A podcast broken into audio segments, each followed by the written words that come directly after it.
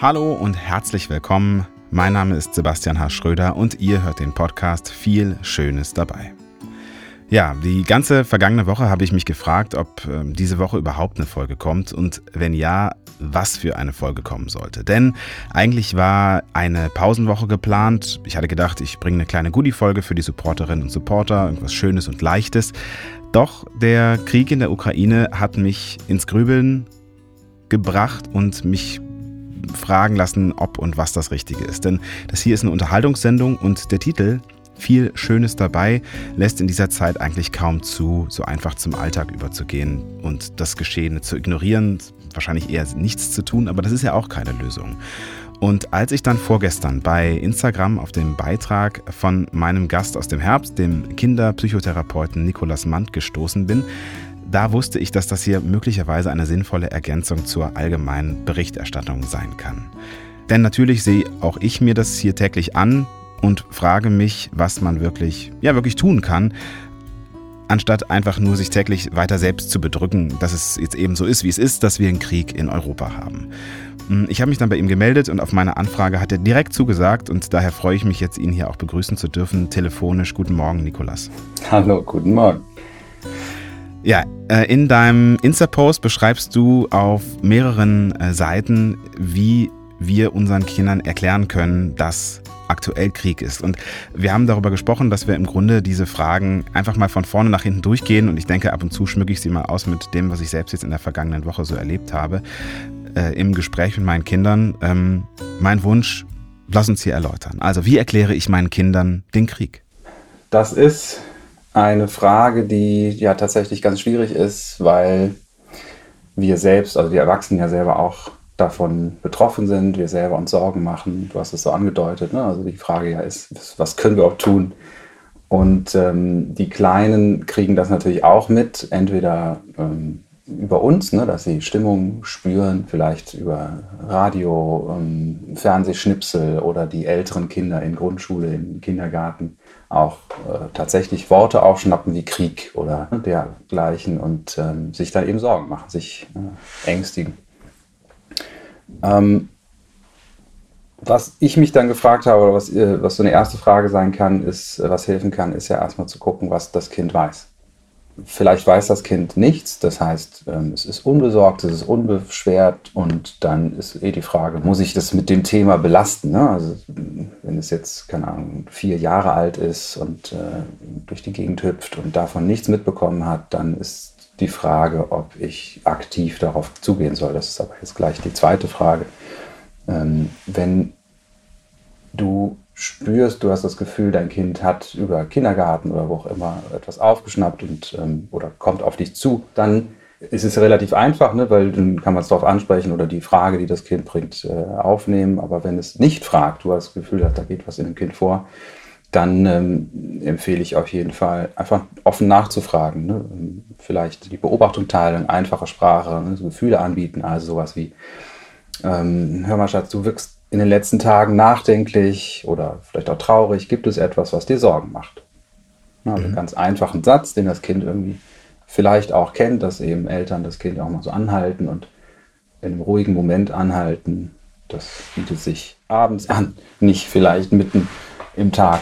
Ähm, und dann ähm, hat das Kind die Möglichkeit, äh, auch ja, einmal reinzuspüren oder vielleicht auch zu sagen, was ist. Sollte ich denn mein Kind aktiv informieren?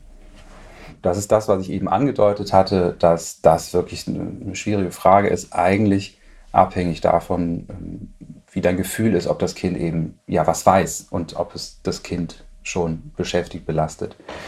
Ähm, wie gesagt, bei, wenn es unbeschwert durch die Gegend hüpft, dann würde ich es nicht aktiv auf den Tisch bringen. Wenn es aber belastet wirkt und ähm, das kann auch sein, dass es vordergründig ja, sich mit dem Thema nicht beschäftigen möchte, aber du spürst, naja, es ist, ja, wirkt einfach belastet. Woran merkt man das? Ne? Das kann so eine Unruhe sein, es kann sein, dass es ähm, ein bisschen stiller ist, also in die zwei Extreme sozusagen geht. Und dann ist es wie auch sonst die Aufgabe von uns Eltern, uns mit den Kindern hinzusetzen. Ich sage immer, es bietet sich so abends an, wenn es eh Richtung Bett geht, so zwischen den Welten ähm, sind wir ein bisschen weicher, verletzlicher und äh, die Müdigkeit lässt dann auch so ein bisschen äh, zu, dass auch Kinder dann ne, irgendwie sagen können, wie der Tag war und was in ihnen los ist. Und äh, ich nenne das so Herzensgespräche, also einfach so eine ruhige Zeit ähm, und nachzufragen. Wie ist das denn in, in diesen Momenten, weil man natürlich, oder ich als Vater zumindest die Sorge habe, dass ich gerade bei meiner äh, Tochter, die das alles äh, auf der einen Seite wirklich schon mitbekommen hat, aber natürlich auch kognitiv so fähig ist, ähm, das zu verarbeiten in der Nacht, zum Beispiel mit Albträumen. Wenn ich das gerade beim Schlafengehen anbringe, äh, gehe ich dann die Gefahr oder ver verstärke ich dann die Gefahr, dass sie dann darüber auch Albträume hat, wenn wir beim Schlafengehen darüber sprechen? Ja, es ist ja so, ähm, du sprichst an, was da ist. Ne? Mhm. Also du, du deckst sozusagen, also du hast ja das, also du hast das Gefühl, da ist was. So. Ja. Und also wenn du das nicht hättest, dann müsstest du es nicht tun, solltest du es vielleicht auch nicht tun. Dann würdest du ja sozusagen etwas in sie hineinbringen, was da noch nicht ist. Mhm. Aber wenn eben die Sorge irgendwie da schwebt und ich glaube, ne, deine Kinder sind in einem Alter, in dem sie da schon irgendwie was mitbekommen über Kita, über Grundschule und dergleichen. Ähm, das heißt, das Thema kennen die und dann anzubieten, ne, also nicht aufzudrängen, sondern anzubieten, ist, glaube ich, der richtige Weg. Das ist eben ja auch eine Frage, ne, was ist denn, wenn Kinder dann Albträume haben? Ne? Das ist dann eher auch zu erwarten.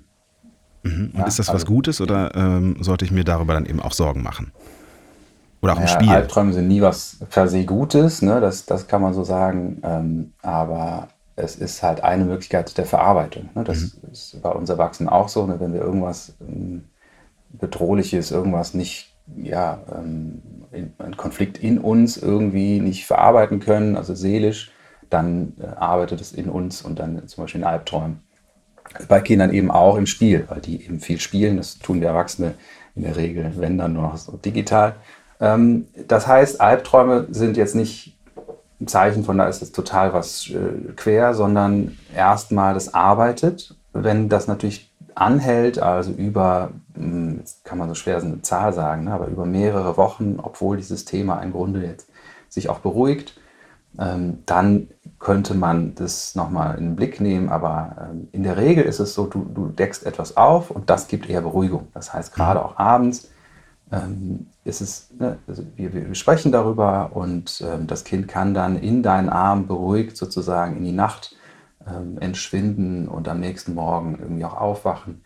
Und ähm, ne, falls es Albträume hat, ist eben, also das ist, das ist eben eine Ausnahmesituation und da geht es auch darum, dass wir Eltern da ähm, aufs Kind eingehen. Ne? Vielleicht auch anders als sonst. Das heißt, wenn das Kind mehr aufwacht als sonst, dass wir auch mehr ähm, Sicherheit geben im Sinne von, dass man auch nachts die Bettdecke lüftet und das Kind reinhuschen darf und dass man es irgendwie nochmal im Bett äh, schlafen lässt. Nicht auf Dauer, ne? das ist mhm. selten gut, aber so ein bisschen die Ausnahmesituation auch ähm, aufnimmt und dafür, darum und damit für Beruhigung sorgt.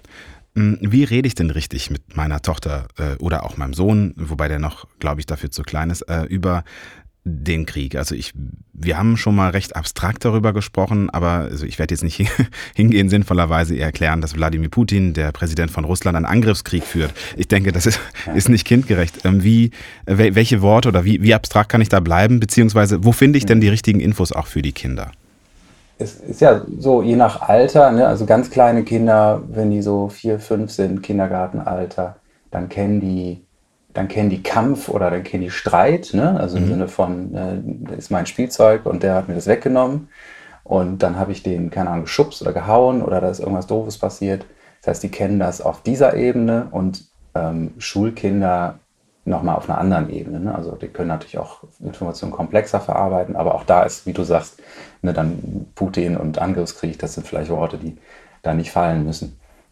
Ähm, und ich, das, das ist so, ne, da anzuknüpfen, wo das Kind steht, ist, ist wichtig und richtig. Also ne, da gibt es ein Land, ähm, also Länder kennen die Kinder in der Regel auch mit 4, 5, 6 irgendwie so.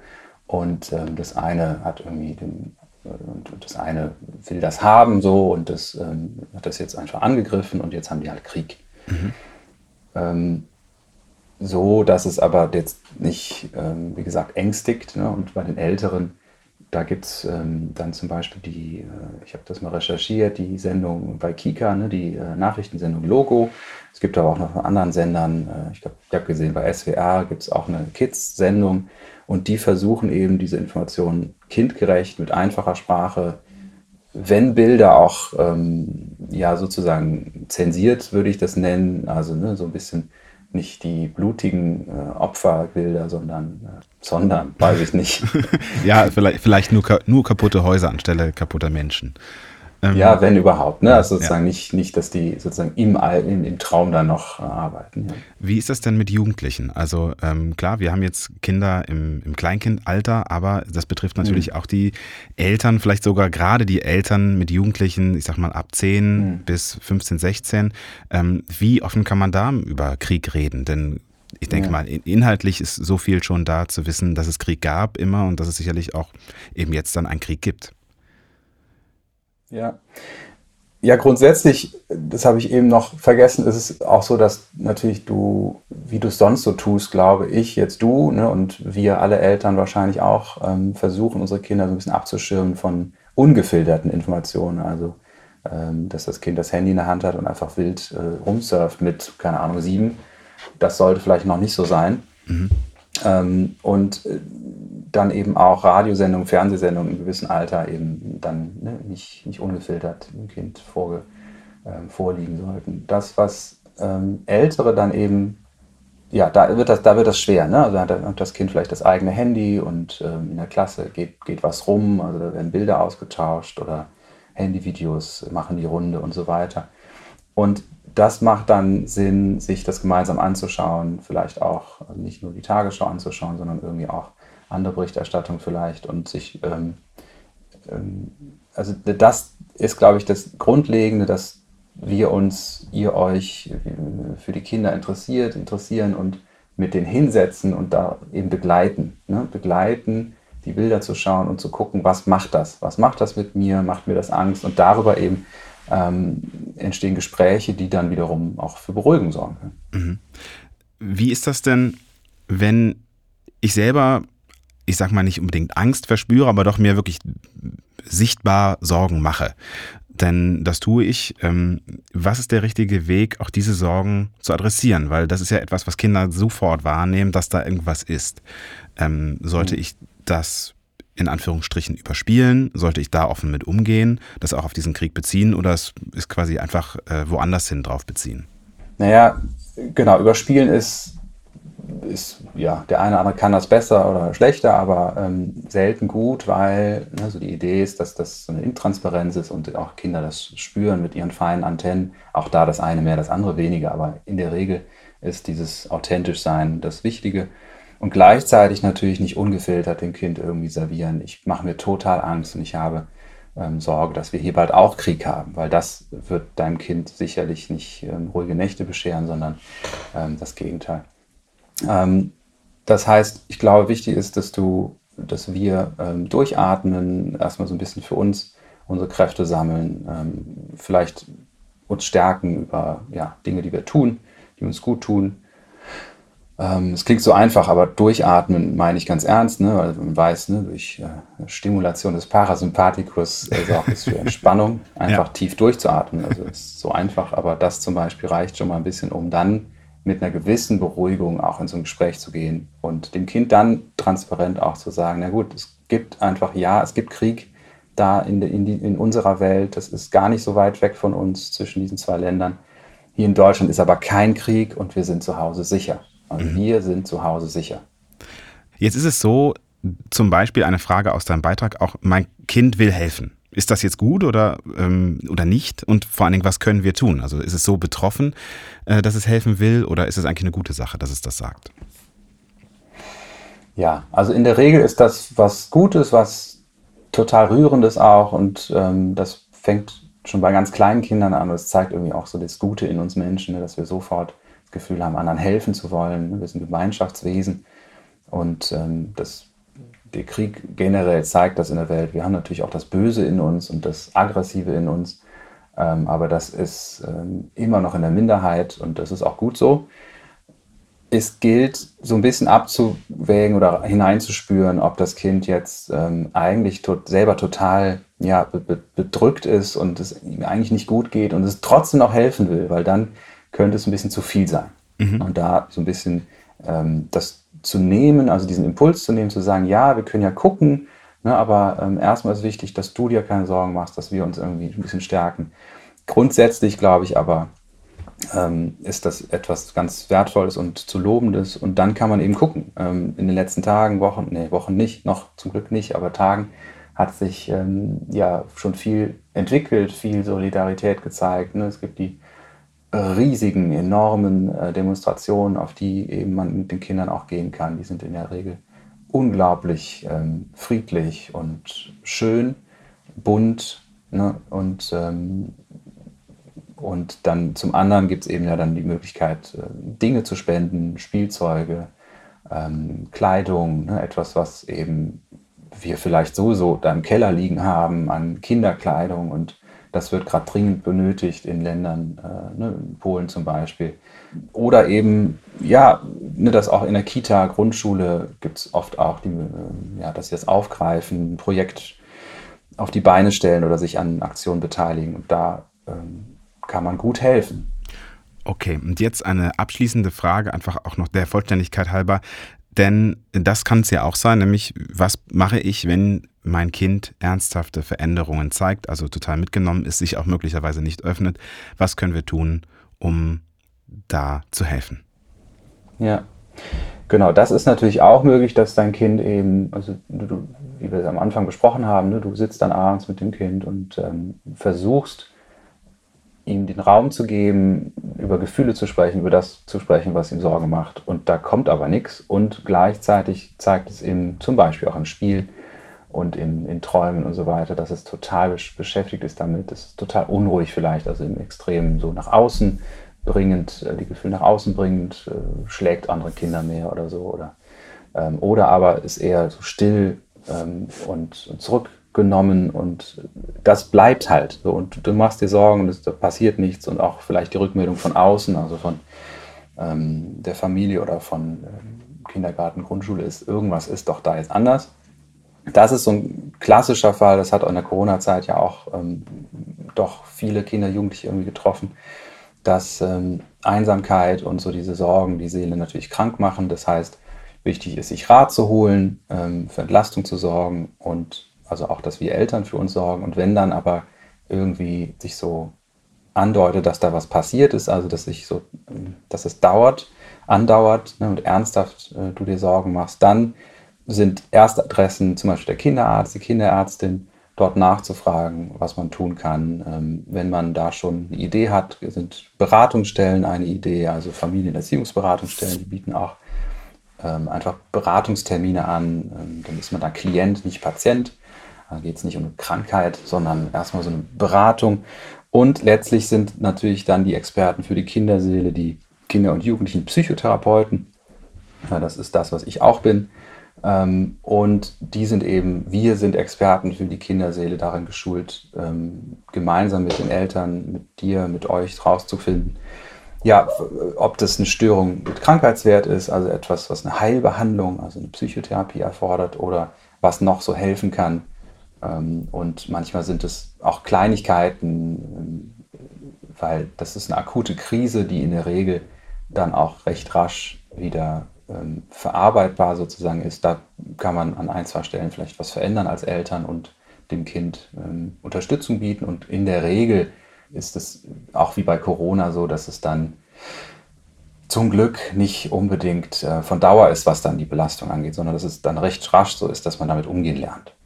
Ne, diese Angebote sind alle kostenfrei, das finde ich wichtig zu nennen und eben, äh, dass die Helferberater alle der Schweigepflicht unterliegen. Das ist so ein bisschen manchmal auch etwas, was Eltern Sorgen macht und was, ja, was passiert denn dann oder was, äh, ja.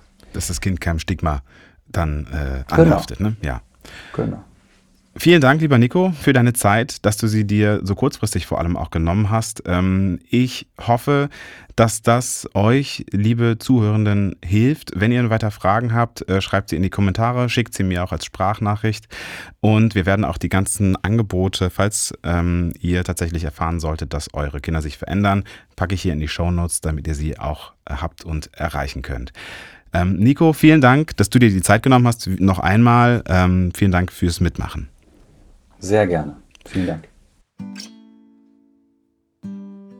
Hier machen wir jetzt Schluss in aller Kürze, denn tatsächlich sollte ja eigentlich diese Woche auch eine, eine Pausenwoche sein, denn nächste Woche geht es weiter und ich habe mich entschlossen dazu, dass es auch im regulären Programm weitergeht, denn es nützt nichts, wenn wir uns immer nur weiter Sorgen machen. Wir müssen uns auch Gedanken machen ähm, über die regulären Dinge im Leben, so sehr wir uns trotzdem natürlich trotz allem mit dieser Krise beschäftigen müssen und sollen. In der nächsten Woche bin ich bei Lutz Geisler in Hamburg und weil wir das Gespräch erst am Montag aufnehmen, wird es dann etwas später, wahrscheinlich Mittwoch oder Donnerstag in der Woche erst kommen. Wir werden sehen. Äh, da, bis dahin freue ich mich äh, über eure Rückmeldungen. Wie gesagt, ähm, wir sind da, können auch nochmal Fragen so beantworten, sicherlich auch zwischendurch. Vielen Dank fürs Zuhören, fürs Mitmachen und euch eine gute Restwoche, so es denn möglich ist bei der aktuellen Nachrichtenlage. Bis dahin sage ich Tschüss und auf bald.